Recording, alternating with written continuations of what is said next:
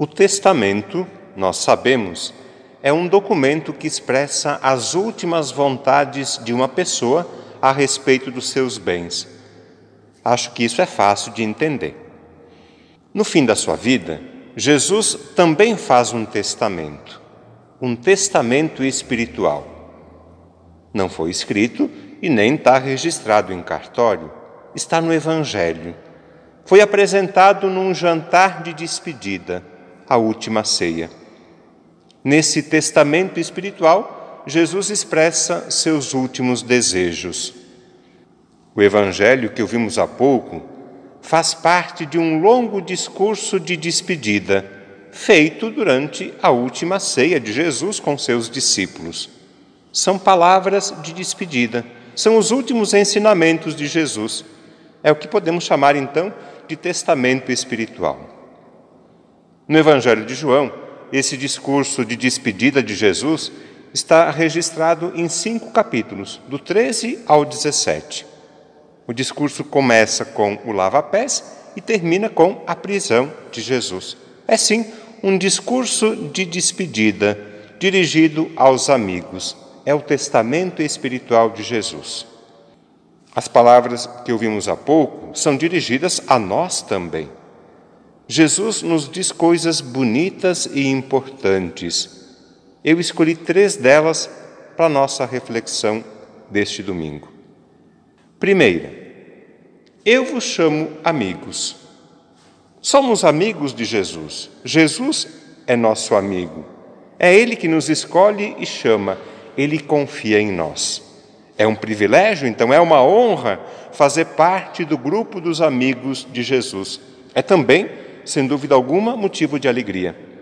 Somos cristãos. O cristão é amigo de Jesus. Somos discípulos de Jesus. Seguimos seus passos e ensinamentos. Segunda coisa importante que Jesus nos diz hoje: Amai-vos uns aos outros como eu vos amei.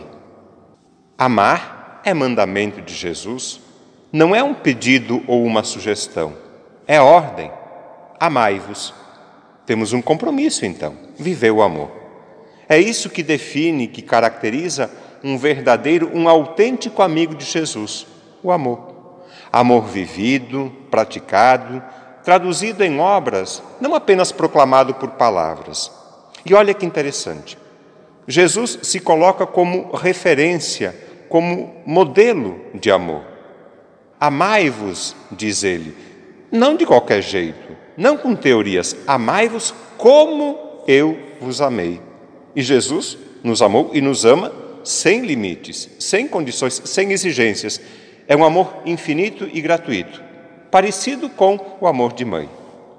Ninguém tem amor maior do que aquele que dá a vida pelos amigos. Terceira coisa importante. Eu vos disse isso para que a minha alegria esteja em vós e a vossa alegria seja plena. Aqui está a fonte da verdadeira alegria, que não depende de circunstâncias externas, mas depende sim de uma vida cristã autêntica e fiel. A verdadeira alegria, a alegria cristã, depende de uma vida de amizade com Jesus. A verdadeira alegria é fruto e consequência de uma vida de amor e doação.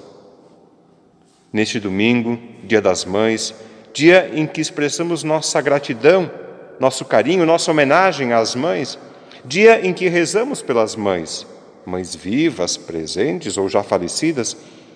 Neste domingo, então, Jesus nos revela seu testamento espiritual, que o Padre resumiu em três afirmações importantes. Eu vos chamo amigos. Amai-vos uns aos outros como eu vos amei. Eu vos disse isso para que a minha alegria esteja em vós e a vossa alegria seja plena.